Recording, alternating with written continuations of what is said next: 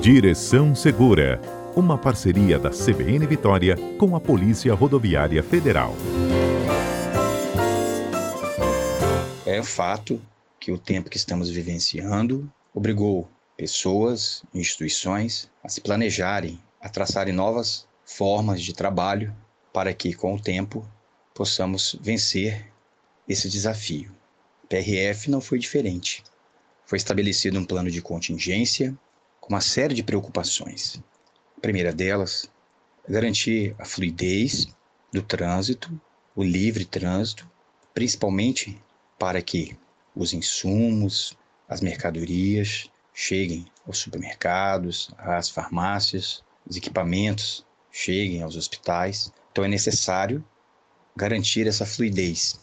Nesse sentido, se reveste importância o trabalho dos profissionais da área de transportes, seja ela carga leve ou carga mais pesada.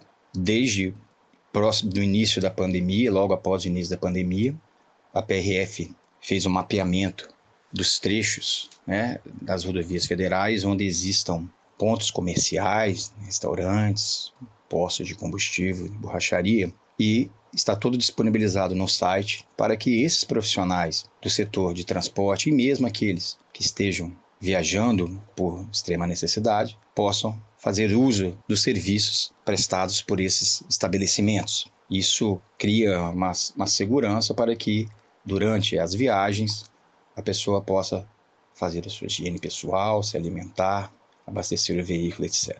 Claro que devemos frisar que, ao contrário de algumas categorias que não estão podendo exercer suas funções ou não estão podendo ir trabalhar, e eu também pessoas serviço autônomo, comércio, né? muitas, muitas áreas de comércio consideradas não essenciais, esses profissionais do transporte estão trabalhando, né? estão podendo trabalhar é imprescindível para nós, mas eles são a categoria que está podendo trabalhar nesse período difícil.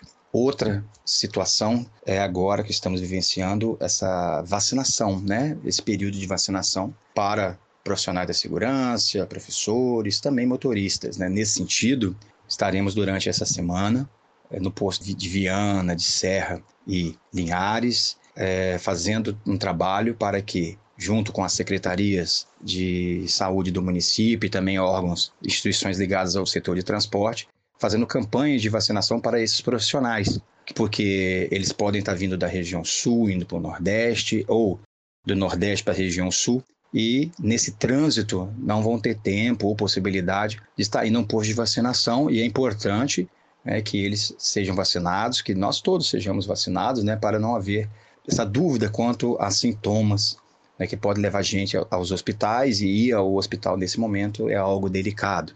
Então, essa campanha de vacinação estará correndo durante essa semana nesses postos, né, em horários a serem definidos, mas que os motoristas que estarão passando por esses locais poderão ser vacinados né, contra a influenza. Importante ressaltar que nós tenhamos muito cuidado com a prevenção, né, ao, à infecção do coronavírus, a gente tomar todas as atitudes de prevenção, mas no trânsito, igualmente, não podemos esquecer das ações de segurança do trânsito. Por quê? Hoje, né, sempre um acidente de trânsito é considerado, na maioria das vezes, algo evitável, mas em razão da gravidade dos acidentes, as pessoas são encaminhadas para os hospitais. E hoje, com a necessidade das unidades de tratamento intensivo né, serem preservadas para os pacientes com o coronavírus, cada acidente evitado, né, cada ação que também leve para não ocorrer um acidente, né, é um leito que poderá ser preservado. Então, a ocorrência de acidentes pode comprometer ainda mais o sistema de saúde. E é importante que a gente se previna nessas duas frentes: contra o coronavírus, contra a infecção, e também adotando uma atitude responsável no trânsito para que a gente possa preservar esses leitos hospitalares, seja ela de média ou alta complexidade.